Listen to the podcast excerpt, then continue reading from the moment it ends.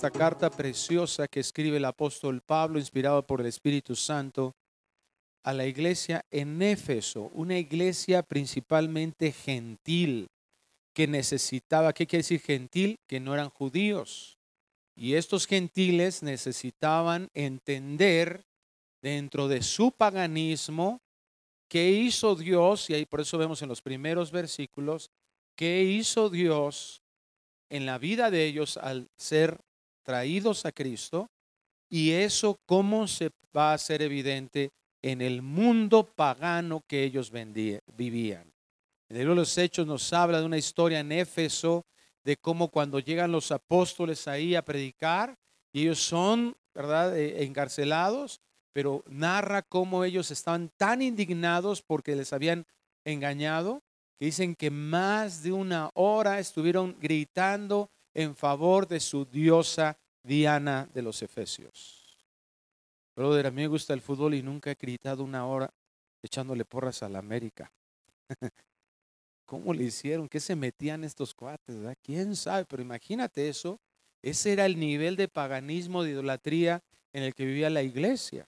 Y ahí, dentro de ese contexto, Pablo les dice en el capítulo 5, versículo 1, sed pues imitadores de Dios como hijos amados y andad en amor como también Cristo nos amó y se entregó a sí mismo por nosotros, ofrenda y sacrificio a Dios en olor fragante. Si tiene a su esposa ahí a un ladito, por favor tome la mano. Si tiene a su hermano, a su hermana, su, su hijo, tome la mano porque vamos a orar delante del Señor. Cierre sus ojos. Padre, pedimos en esta hora que tu palabra tenga un efecto en nosotros transformador. Que tu palabra haga que nuestro entendimiento, nuestra forma de conceptualizar todo, sea conforme a tu verdad y no lo que hemos aprendido o lo que creemos saber, porque a veces creemos que sabemos mucho y lo sabemos bien, pero que tu palabra, Señor, sea tan entendida nuestra mente por la obra de tu Espíritu Santo, que nos lleve a vivir, a ser más como Cristo. Esto es lo que acabamos de leer, es nuestro objetivo, Señor, ahora para esta oración y para lo que hemos de aprender el día de hoy. Permite que así sea, te lo rogamos, guíanos y que, Señor, nuestro oído oiga, Señor, el que esté cansado, el que esté fatigado, danos la fortaleza física, la fortaleza mental y la fortaleza en el corazón para que tu palabra fluya hasta allá, hasta ese corazón que necesita tanto de ti. Te lo rogamos en el nombre precioso de Cristo Jesús y la iglesia decimos, amén. Un hijo de Dios, y de hecho cualquier hijo, se caracteriza de aquello que caracteriza a su padre. Hace en el primer servicio, cuando terminaba la oración, me acordé de cuando leía esto, de una foto que sacó mi esposa cuando Sammy, mi hijo, era muy bebé. Porque cuando los dos estábamos acostados, hermano, estábamos los dos así. Así más o menos se ve, ¿verdad? Pero así. Acostados los dos con la mano aquí con la cabeza volteada para un sentido. Todo el cuerpo estaba idéntico. Y eso no es algo que aprendió Samuel. Es algo que de alguna manera, hasta podría decir yo que genéticamente podemos nosotros ir, ¿no? Hay personas que se duermen boca abajo. Yo no sé cómo le hacen. Yo necesitaría como un respirador así para... Pero hay gente que se duerme por abajo. Y sus hijos no necesitan aprender eso. También se duermen por, por abajo. Así muchas cosas que inclusive por cuestiones naturales, ya las traemos. Ya tenemos ciertos tipos de, de actos, de acciones que se dan por la naturaleza. Y otras de ellas que al paso de una, del tiempo en una relación íntima, por ejemplo, mi hijo Samuel le gustan los tacos de suadero, la birria. Y gracias a Dios, bendito es el Señor, le gusta el fútbol y le va a la América. Y eso no es genético. Eso fue una influencia relacional entre él y yo. Hace unas semanas veíamos unos videos en los que le traía la pelota Samuel, bebiecito, ¿no? Y le comprabas pelota y me gustaba él, patearla con él. Entonces, él disfrutó mucho eso. Y de hecho, pues tuvo prácticamente una carrera amateur de fútbol, ¿verdad? Y le gustó eso y de alguna forma eso fue aprendiendo, fue una influencia de ese relacionamiento entre él y yo como hijos. Mi esposa, ¿verdad? Mi hija, por ejemplo, mi esposa influyó tanto en ella que ahora el día de hoy ella le gusta música que no salió en eh, ahora en su tiempo de, juventud, sino desde que mi esposa, ¿verdad? Las canciones que le gustaban a ella, ahora a Beca le gustan también porque ellas cantaba, mi esposa cantaba con esas canciones y mi hija, ¿verdad? Eh, se sentía tan ligada, tan unida a mi esposa que disfrutaba en esos momentos y esa música le gustó. Somos una influencia sobre nuestros hijos. Y déjame decirte algo, esto es muy importante, es la mayor influencia que Dios ha dado a, los seres humanos. Por eso es tan impactante esa influencia en lo positivo en lo negativo hacia los hijos. Pero es algo también maravilloso porque lo está asemejado con el Señor. Dios nos hace sus hijos cambiando nuestra naturaleza. Nuestra naturaleza de pecado ahora nos liberta, dice Romanos 6, a una, ya no somos esclavos del pecado, sino siervos de su justicia. Cambia nuestra naturaleza. Ahí mismo narra Pablo en, en Romanos 6 que morimos con Cristo y resucitamos juntamente con Él. Eso es lo que sucede espiritualmente. Eso es lo que implica en nosotros. De alguna manera, en primera de Pedro también habla de que nosotros eh, se fue sembrada no una simiente humana de carne o de sangre, sino una simiente del Espíritu en el Evangelio. Es decir, esa semilla, esa, e, e, esa genética espiritual, por decirlo de alguna manera, el Espíritu Santo la sembró en nosotros y por eso decimos que nacimos de nuevo. Es un acto recreador de Dios, el mismo poder creador de Dios actúa sobre nosotros, según Efesios 2.10, actúa sobre nosotros para cambiar nuestra naturaleza. Y ahora tenemos esa naturaleza espiritual de Dios sobre nuestras vidas. Y ahora nosotros, siendo sus hijos, cambiados de esa naturaleza, no, los hijos de Dios no son todos los seres humanos, sino solo aquellos que han recibido esta nueva naturaleza. Y ahora nosotros podemos, ¿verdad? De alguna manera en esa naturaleza nueva, tener esta orden de Dios sobre nuestras vidas. Sed imitadores de Dios como hijos amados. Ahora, ¿es suficiente solo esa nueva naturaleza? No. Requiere un relacionamiento íntimo. No un relacionamiento superficial, un relacionamiento íntimo. Estar cerca, caminar juntos. Eso es lo que nos lleva, como en lo natural, que permítanme hacer este ejemplo empírico, pero es la realidad de lo que sucede en nuestro relacionamiento con Dios. Ese relacionamiento nos va a llevar a que lo que le gusta a Dios, entendiendo por qué le gusta, nos comienza a gustar a nosotros. Y lo que Dios aborrece, nosotros lo comenzamos a aborrecer. Es a lo que Proverbios le llama, ¿verdad? Que el temor de Dios es aborrecer lo malo. Ese relacionamiento tan íntimo con Dios nos impulsa a eso. ¿Quién aborrece la maldad? Dios. Nosotros en esa forma en que cuando tenemos esa conciencia de estar presentes Dios en nosotros y con nosotros, empezamos nosotros a ser llevados a ese mismo aborrecer lo malo. Entonces es importante que nosotros sepamos esto. ¿Por qué? Porque el llamado no es hacer las cosas que Dios hace, sino primeramente dice sed. ¿Te das cuenta? Ser. Ser. Y en esa revelación que Dios nos ha dado, dice Hebreos capítulo 1, que hem- hemos sido, ¿verdad? Conocemos a Dios, hemos recibido la revelación de Dios, es decir, quién es Dios, ha sido revelado a través de la Biblia, de los profetas. Pero ahora, esa revelación, ¿quién es? ¿O a través de quién la recibimos? Es decir, la máxima expresión de la revelación de Dios, ¿en quién está? En Cristo. Cristo. Entonces nuestro modelo, por eso Romanos 8:29 nos pone como nuestro modelo a quién? Al primogénito, a Cristo.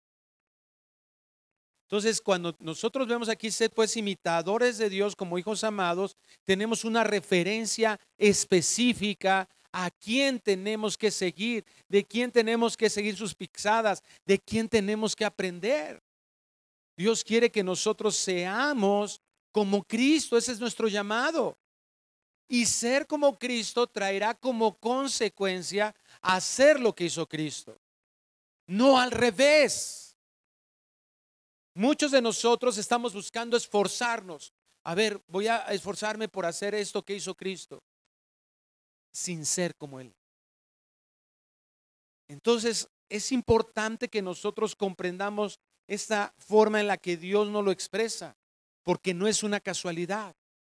Dios no quiere que sigamos patrones de conducta, sino que sea modificada nuestra convicción en la mente para que nuestro corazón, desde nuestro corazón, que implica nuestras motivaciones, que nos llevan a tomar decisiones, entonces nuestra vida haga evidente quién es Él. Porque este es el objetivo. Estamos aquí en la tierra para ser imitadores de Dios con el objetivo de reflejar quién es Dios. De reflejar aquí en la tierra los atributos de Dios. Ahora es importante que sepamos que hay atributos de Dios que solo le pertenecen a Dios. Y hay otros atributos de Dios que como ahorita vamos a, estudiar, Dios quiere que nosotros los experimentemos. A este tipo de atributos de Dios le llamamos teológicamente atributos comunicables. Porque no es hacer las cosas así como yo pienso, como yo crea que Dios hace. Porque eso es lo que lleva a un desentendimiento del Evangelio de la palabra de Dios. Mi esposa, fuimos a, a una librería cristiana y, tomó un libro que se dice cristiano, y digo que se dice cristiano porque nada más de leer el resumen nos damos cuenta que no tiene nada de bíblico.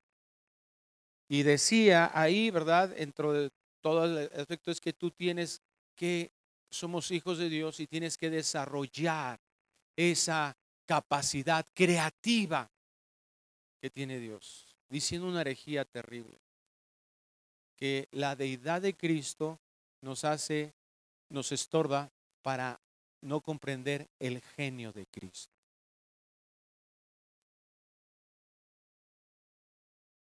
Me daban ganas de agarrar todos sus libros y hacer una barbacoa. Porque esa persona causa una influencia muy poderosa sobre algunas personas. Que dicen, ¡Wow! Sí, es cierto. Aplauden a un predicador que se transmite por canales de televisión, por redes sociales, diciendo que nosotros como somos hijos de Dios y que como Dios, ¿verdad?, nos da esos atributos, entonces nosotros somos Jehová Junior. Diosesitos. ¿Por qué? Pues porque se olvidan de lo que la Biblia enseña, se olvidan de sus clases de teología sistemática y entrar que no todos los atributos de Dios son comunicados. Por ejemplo, Dios nos da atributos que solo nos enseña atributos que le llamamos, ¿verdad? Que solo que describen el ser de Dios, propios de Dios. Como por ejemplo, que Dios es espíritu. que Dios es invisible, que Dios es único. La unicidad de Dios es algo que, que estamos hablando en relación a no hay nadie como Dios. Entonces, en definición, ese atributo de Dios ya nos está diciendo, jamás nosotros podríamos acercarnos a ser como Dios. Número dos, hay otro tipo, otros atributos como que sí son comunicables en algún sentido. Y le llamamos atributos mentales. ¿Qué significa? ¿Cuáles son esos atributos? Que Dios nos da la capacidad de tener conocimiento. Ahora, ¿nuestro conocimiento es como el de Dios? No. Entonces, es un atributo comunicable y eso significa que ese atributo de Dios está limitado para nosotros, pero no para Dios. ¿Cómo se le llama ese atributo divino? Omnisciencia. Que Él conoce todas las cosas de forma perfecta, completa. A Dios no se le añade conocimiento ni se le resta conocimiento. Pero es algo que Dios nos da la capacidad de ir adquiriendo conocimiento. Entonces, eso es algo que Dios nos da, nos da una mente que tiene esa capacidad, que tiene la capacidad de tener sabiduría. ¿Qué significa eso? Que ese conocimiento de la verdad lo llevemos a la práctica. Veracidad, fidelidad. Todos estos son atributos mentales. Y número tres, hay un tipo de atributos que Dios también nos dice que son comunicables y son los atributos morales de Dios, como la bondad, misericordia, gracia, santidad, justicia o rectitud, celo, y uno que es muy importante y que hoy vamos a hablar principalmente, que es amor. Entonces es importante que nosotros sepamos. Ahora, nosotros vamos a tener una forma infalible de estos atributos? No. Eso es solo Dios. ¿Te das cuenta? Entonces, son, pero son atributos que Dios nos comunica para que nosotros los vivamos aquí en la tierra. Y por último, le llamamos atributos de propósito, que son la voluntad, que esto incluye la libertad y el poder que en nosotros es limitado en Dios, ¿cómo se le llama? Omnipotencia. Dios todo lo puede hacer y todo lo que hace Dios es perfecto. Entonces, en este contexto, en este llamado de Dios que nos hace específicamente hacer el reflejo de Él aquí en la tierra, el Señor nos enfatiza el día de hoy uno de estos atributos comunicables que debamos de ser imitadores de Dios como hijos amados. Y el versículo 2 nos dice específicamente en qué. Andad en amor. Como también Cristo nos amó y se entregó a sí mismo por nosotros, ofrenda y sacrificio a Dios en olor fragante. Qué interesante que nos dice el Señor y por eso el título del tema del día de hoy. Sed imitadores de Dios como hijos y después de eso, andad en amor. Mostrar amor. Entonces, y luego vuelve a decir, entonces ese andad en amor, yo lo veo así para que lo podamos explicar. El andar del amor está, es el jamón del sándwich. Porque antes de andar del amor, ¿qué dice? Que somos, ¿qué? Hijos amados. Y después, del otro lado, otra tapa del sándwich, ¿cuál es? como también Cristo nos amó. Entonces, fundamentalmente, ¿qué es lo que tenemos que entender? ¿Cómo ponemos esto en práctica? ¿Cómo podemos realmente nosotros andar en amor? ¿Cómo podemos nosotros expresar y ser luz aquí en la tierra del amor de Dios? Antes ya nos lo dijo. Siendo imitadores de Dios, pero ¿cómo? hijos amados. En otras palabras, nosotros no podemos amar a nadie si nosotros no nos sabemos amados. En Juan capítulo 4, Él nos enseña esta verdad. 4.19. Nosotros le amamos a Él porque Él nos amó primero. ¿Y qué dice el versículo 8? Dios es amor. Entonces, ahora entendemos la ilustración de lo que yo decía en lo práctico, de lo que eh, expresaba. Número uno, si yo no tengo una reconciliación con Dios, yo estoy destituido de la gloria de Dios, entonces no hay una forma en que yo realmente pueda amar. ¿Te das cuenta por qué el mundo alejado de Dios, enemigo de Dios, tiene que redefinir el amor? Porque sí alcanza a ver que el amor es una virtud para el hombre, pero como él no lo puede lograr, tiene que redefinirlo y entonces le llama amor a qué? A un sentimiento. Por eso es capaz de decir ese adolescente a otra muchachita, yo te amo con todo mi corazón. Y a los 15 días se encuentra otra que le gustó y que hace, te amo con todo mi corazón pero no dejes que oiga aquella. Hemos desvirtuado, el mundo ha desvirtuado eso. Se ha tenido que buscar una redefinición porque queremos las virtudes, queremos disfrutar de lo que las virtudes ofrecen sin seguir las verdades de Dios. Porque no podemos. Es imposible separados, destituidos de su gloria. Y entonces el mundo, para el hombre se le hace fácil y empezamos a utilizar esa palabra. Y fíjate cómo esto es un plan diabólico, porque eso nos aleja completamente de la bendición de Dios. Y entonces el hombre cree que por sí mismo puede amar. No es que yo puedo amar, puedo, yo siento amor. Tú no lo sabes, pero yo sí lo siento.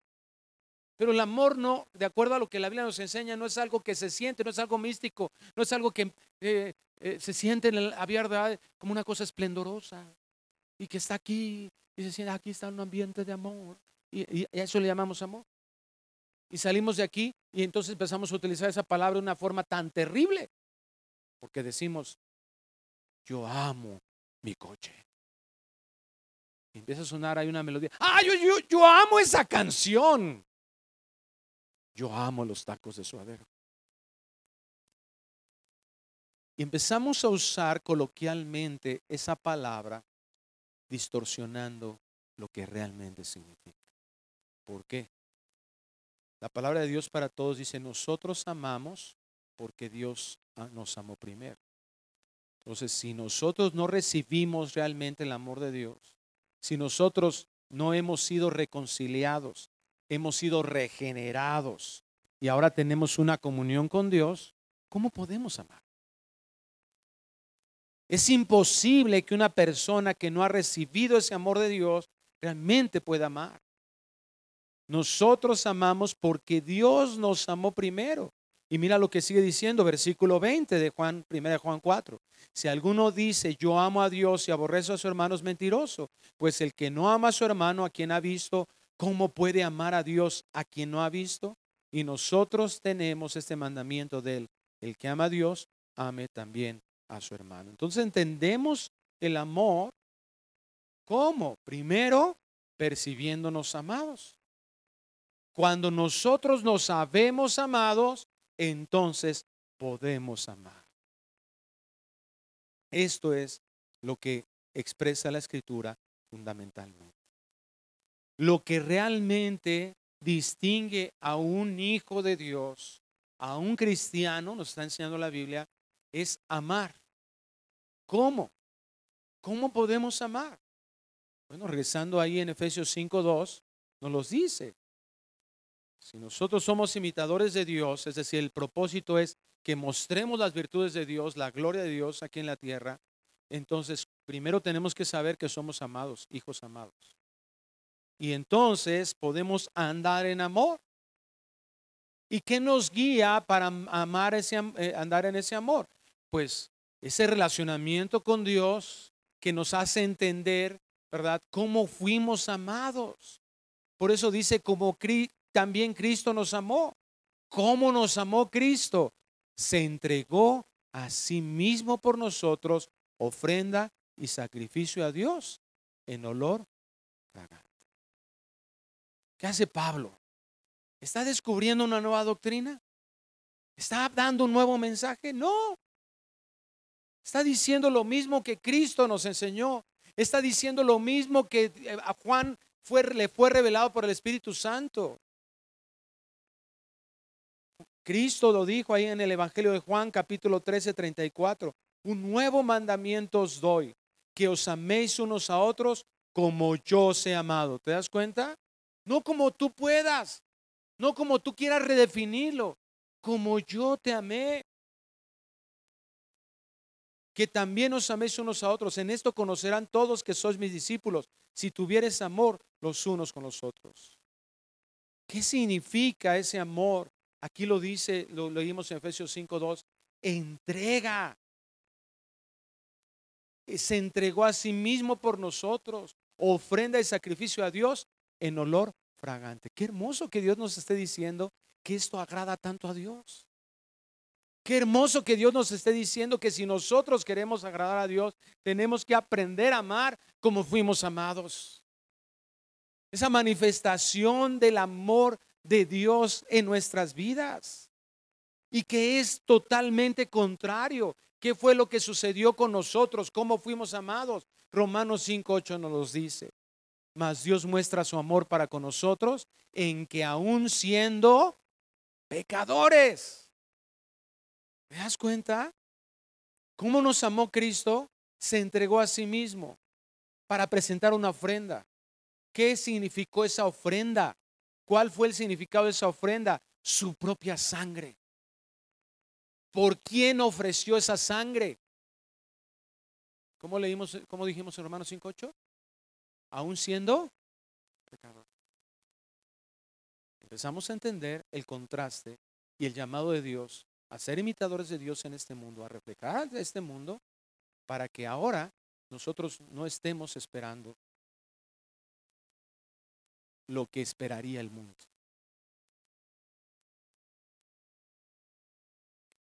Ese sí lo republiqué. Me mandaron por ahí un mensajito, una imagen que decía, si tú quieres una cita para el 14 de febrero, avísame. Yo tengo muchas desde Génesis hasta Apocalipsis.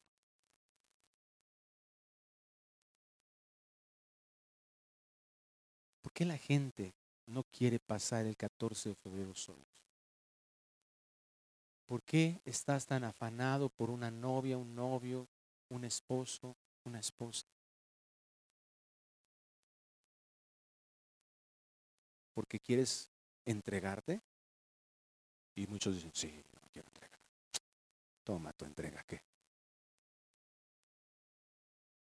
¿Quieres que se te entreguen? ¿Quieres a alguien que no te deje solo? ¿Quién es el centro? ¿Cuál es el objetivo del beneficio? ¿Los demás? ¿Como hizo Cristo? ¿Ofrenda y sacrificio? Permite compararlo.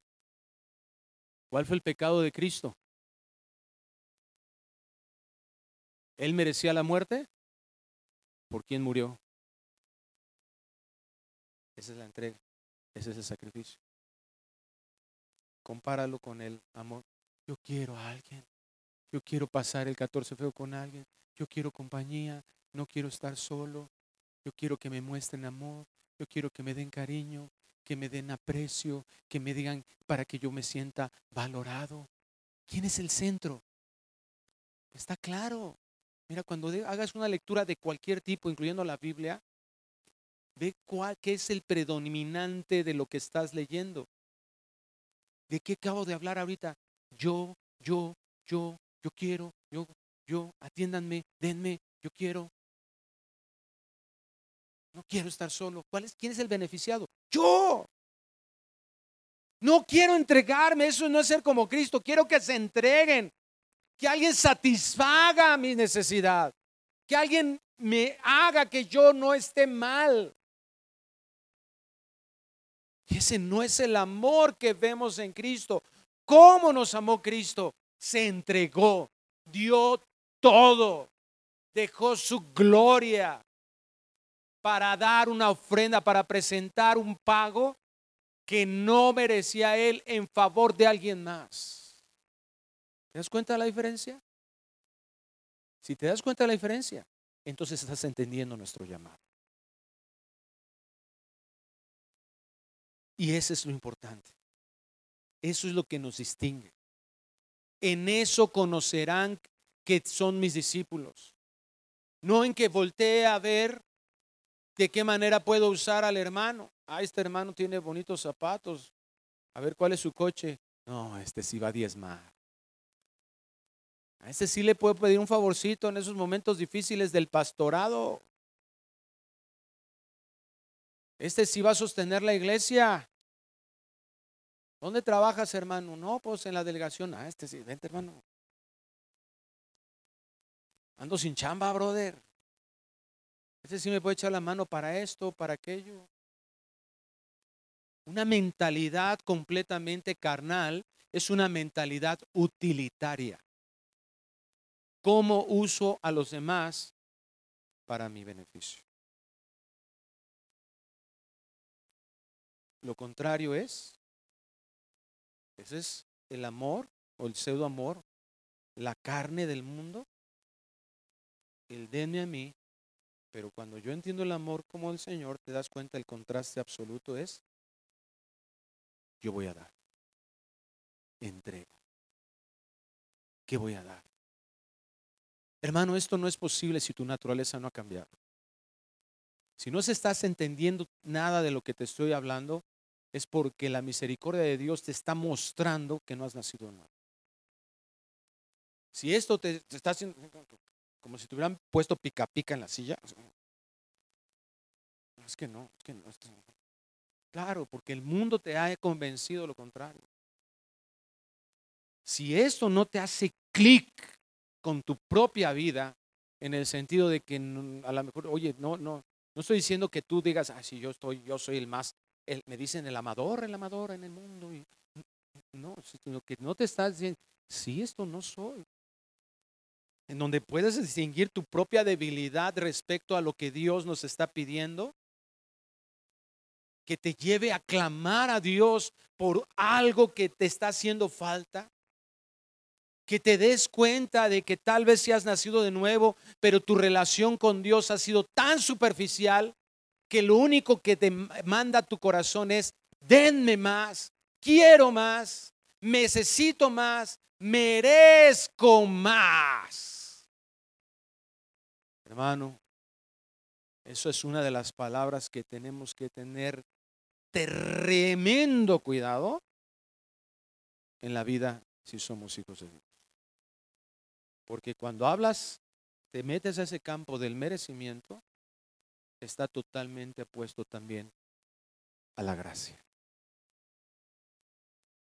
Regalo favor desmerecido. Nuestra contribución a la salvación fue nuestro pecado, única y exclusivamente. Es la acción del Espíritu Santo la que nos hace comprender el amor de Dios. Juan 3, Tito 3. Es Dios, por eso no hay mérito en nosotros. Si eso es el amor, esa es la manifestación del amor. Por eso Romanos 5 8 es tan impresionante. Nos amó aún siendo pecador. Y eso es lo que nosotros tenemos que reflejar. Eso es nuestro llamado. El verdadero amor no es algo sentimental o emocional solamente. Claro que hay emociones y sentimientos que se manifiestan, pero el amor que Dios nos está diciendo es, es un ejercicio de la voluntad. En Juan 15, 13, Cristo lo expresó de forma directa a sus discípulos y que nos implica a todos nosotros. Nadie tiene mayor amor que este, que uno ponga su vida por sus amigos. Vosotros sois mis amigos si hacéis lo que yo os mando. ¿Te das cuenta? Claro que hay que celebrar el Día del Amor y la Amistad. Así. De esta manera. Con este pensamiento. Y que vayas con aquel que era tu enemigo tal vez. Y que tú le digas, no importa, te perdono porque así fui perdonado. Y ahora te doy. Te doy bien. No te doy de patadas, ¿verdad? Aunque uno puede decir, te voy a dar, pero no sapes, ¿no? Te doy bien, te doy comodidad. ¿Qué puedo hacer por ti? Porque eso es lo opuesto de lo que el mundo. Esto es tinieblas, era, esto es tinieblas, ese amor egoísta, egocéntrico, es tinieblas, este amor de entrega, de sacrificio, de morir a mí mismo, que, es lo que distingue mi discipulado de, con Cristo. Esto es la luz, no es pasividad. No te equivoques, porque eso es lo que hemos invertido en el cristianismo. Así lo hemos definido en el cristianismo. Bueno, ya con que no lo odie, ya evitamos problemas, mejor ya no le hablo. ¿Para qué? Para que ya no peleemos. Ya no voy a esas fiestas con mi familia porque siempre terminamos gritoneados. Me dan ganas de matarlos. Mejor no voy. Mejor me voy a la Jusco, ¿verdad? Ahí a, ahí a una soledad. Mejor no me relaciono con la iglesia, no, porque una, ya me pasó, hermano, ya me pasó que un día terminé mal con un hermano. Entonces mejor de la CIA, que no, que no me invadan. Nada más cuando el pastor me diga los saludos, los saludo. Ya, mejor no discutimos como esposos. Que pinte su raya este cabezón. De aquí para allá. Y así llevamos la fiesta en paz. No, eso no es paz. Es una tranquilidad provocada, no la paz de Dios. Porque Jesucristo dijo, en el mundo tendréis aflicción, pero confiad, yo he vencido al mundo. Mi paz os dejo. ¿En dónde? En el mundo, en la tribulación, en las angustias, con el logro del pantano de tu marido. Ahí, esa paz que muy pocos de nosotros hemos podido experimentar, porque la hemos confundido con la tranquilidad de la ausencia de problemas. La paz de Dios es que yo estoy confiado, seguro, respiro tranquilo, mi presión no se eleva en medio de los conflictos. Esa es la evidencia de la paz de Dios. El amor funciona igual cuando los otros van en contra de nosotros, nosotros mostramos bondad, damos bien. Pastor, esto no es muy peligroso. Si lo malentendemos, sí. Por poner un ejemplo. Entonces, una mujer que está siendo maltratada, golpeada, ha recibido todo eso. Y de todas maneras, ¿tiene que amar? La respuesta es sí. Pero si nosotros malinterpretamos ese amor y decimos, bueno, pues aquí estoy, ¿verdad? Y, ni modo, cual buen soldado de Jesucristo, que me sigan dando guamazos. ¿Eso es lo que te pide Dios? ¿Qué significa amar a alguien? Es dar el mejor bien posible. El mejor bien posible es que no te quedes pasiva de eso. El mejor bien posible no es que respondas tampoco con agresión. El mejor bien posible es que tú puedas ser una influencia para detener ese pecado. Y número uno, Dios dejó a la iglesia. Primera de Corintios 6.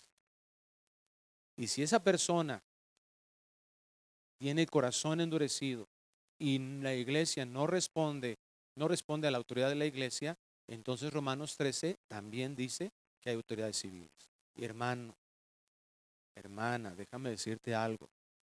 Yo no he visto al más gallo cantar en los separos de la delegación. Porque acá habrá... Vamos con los pastores. ¿Yo qué voy a ver con esos desgraciados? Me vale lo que digan pero nunca he visto a nadie, yo no lo he visto, que atrás de las rejas de unos separos esté tan envalentonado. O no después de 48 horas.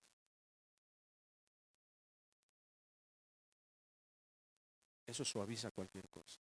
Ahora, ¿te das cuenta de la misericordia de Dios? Dios no te abandona en eso. Dios no te abandona en esa circunstancia. Cuando doy una consejería en posiciones en las que muchas veces el engaño en la mente es victimización, una victimización que por un lado puede hacerte no obedecer a Dios amando y siendo agresivos, o una victimización pasiva que también sucede. Entonces, le digo, mira, ¿tú crees que Dios tiene el poder para haber evitado todo lo que te pasó? ¿Para haber evitado todo ese maltrato? ¿Para haber evitado todo esto? Y la respuesta es, si eres un hijo de Dios y entiendes un poco de la Biblia, va a decir, Claro que Dios tiene el poder para haber evitado eso. Entonces la pregunta es, ¿por qué lo permitió? ¿Para qué lo permitió? Esta semana estaba hablando con un buen amigo en una consejería y me decía, es que yo recibo muchas agresiones a mi vida y de personas que deberían de ser lo contrario. Y cuando empezamos a escudriñar y analizar con este tipo de preguntas en su vida, nos dimos cuenta que hay algo de la escritura en Isaías 53, que después en Primera de Pedro 2 lo recuerda el apóstol, en el que encontramos uno de esos porqués. Y uno de esos porqués es que esa palabra se vuelve una realidad en nuestras vidas. El castigo de nuestra paz fue sobre él y por su llaga fuimos todos curados. Hermano, hermana, con mucho cariño te lo digo, con mucho amor. La victimización, el pensar que tu vida tiene una respuesta alejado de lo que Dios te está pidiendo por lo que tú sufriste, eso es victimización quedarte en una posición de víctima por el sufrimiento, yo te tengo que decir esto con toda claridad. El pasado, lo que tú has vivido hasta aquí, hacia atrás, ese todo ese dolor, no lo estoy menospreciando de ninguna manera, pero eso ya nada lo puede cambiar. Pero hay un propósito de Dios para haber permitido eso. Y lo primero es ese poder sanador en tu vida de parte de Dios. Que si tú pones tu confianza en lo que Cristo hizo, en la llaga de Cristo hay sanidad. A través de amar al enemigo. Y como dice 1 Corintios 13, el amor no guarda rencor. ¿Qué significa eso? Que por amor que tú recibiste inagotablemente de parte de Dios, tú perdones. Porque tú fuiste perdonado. Ahora tú entiendes que puedes perdonar y que ese perdón trae a tu vida sanidad. Es misericordia de Dios. Porque esto es disfrutar realmente la vida. No esos engaños de superficialidad emocional que nos dan una pequeña satisfacción y al rato estamos más necesitados. Y frustrados. ¿Por qué no duró más? ¿Por qué no, por qué no me, me permanece? ¿Por qué se acaba? Porque no es el propósito de Dios, no es la forma de Dios. Esto sí porque es mucho más bienaventurado dar que recibir. Tenemos que aprender a recibir, que a veces hasta de eso se está endureciendo nuestro corazón, que nuestra soberanía ni siquiera eso nos deja, nos entendemos que es una bendición. Pero es más bienaventuranza en dar. Perdernos de amar, perdernos de dar, nos hace perder esa felicidad que solo puede venir de parte de Dios, esa dicha que solo puede venir de parte de Dios con mucho cariño, deja la victimización. Deja de pensar que lo que has sufrido en tu vida es lo peor. Porque esa posición es la que nos lleva a aceptar todos estos conceptos mundanos de las tinieblas y que nos, y nos lleva a estar comiendo migajas de un mundo que no tiene nada que ofrecer. Pero cuando volteamos y nos damos cuenta que la fuente de amor demostró ese amor. Si tú en un momento tienes una crisis de no sentirte amado, ¿qué te dice Dios? Voltea la cruz. Recuerda lo que hizo Cristo. No estés buscando migajas del mundo en una relación que tú sabes que te va a seguir dañando, que no es la que yo quiero que tengas pero ni siquiera te das cuenta de, esa, de lo dañino de esa relación porque no la tienes cercana a mí. Está comprobado psicológicamente que las muchachas, las mujeres principalmente que, tienen ese corazón de esponja de amor, se vuelven, se vuelven prácticamente adictas a eso cuando no han tenido una relación cercana con su padre. Con nosotros funciona igual. Vas a aceptar cualquier distorsión de amor, vas a aceptar cualquier basura que se llame amor y te lo vas a comer como si estuvieras comiendo una comida deliciosa. Ese no es tu llamado. Aderezas mesas delante de mí en presencia de mis angustiadores. Es una mesa de príncipes una mesa de princesas que sirvió el Señor para nosotros, sus hijos, en la que si nos sentamos ahí a la mesa y disfrutamos de Él, mira, vamos a voltear a ver y decir, ¿tengo esposo? Qué bueno. ¿No tengo esposo? No importa. ¿Tengo esposa? Qué bueno. Mi esposo es cariñoso, qué bueno. Mi esposa me trae y, me cuida, qué bueno. Gloria a Dios. Porque Pablo, de eso es el contentamiento. Estoy bien económicamente, tengo recursos. Gracias a Dios. No los tengo. Gracias a Dios. Porque eso no está en mi control, está en el control de Dios. Pero si está Dios, no importa nada más. Eso es lo que el salmista decía. Fuera de ti, nada deseo en la tierra.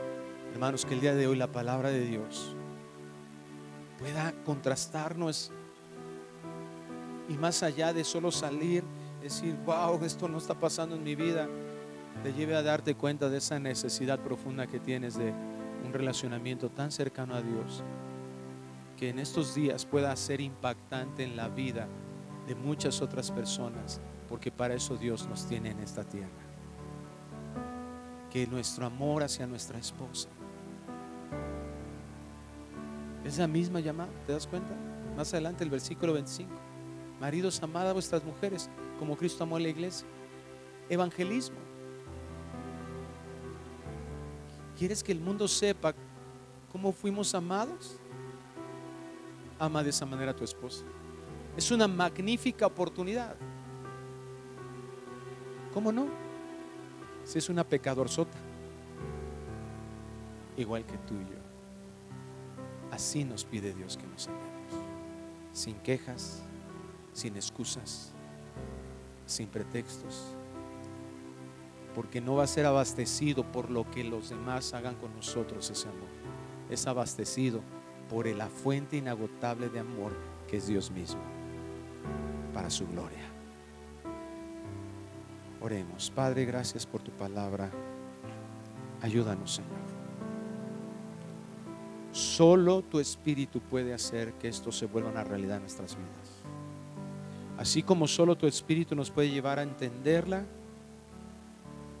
a saborearla, a valorarla y por supuesto también aplicarla. Recuérdanos tu palabra, lo que hemos leído tu palabra, recuérdanos hoy en la tarde, hoy en la noche, en esos momentos en los que somos tentados a odiar a alguien en esos momentos en los que somos tentados a utilizar a alguien, en esos momentos en los que somos tentados a responder mal con mal, en esos momentos en los que somos tentados a, comernos basura en nuestras vidas, comer migajas de cosas que parece ser lo que queremos o que eso va a resolver nuestras necesidades. Ayúdanos a recordar tu palabra, que estamos aquí en este mundo para ser imitadores tuyos en una cosa importantísima, el amor. Que recordemos cuán amados hemos sido y que ahora realmente podemos mostrar tu gloria amando a los demás. Permite que esto sea en nuestras vidas un constante y diario vivir. Que entendamos nuestra necesidad de ti. Porque sin ti nada podemos hacer. Te lo rogamos en el nombre precioso de Cristo Jesús. Amén.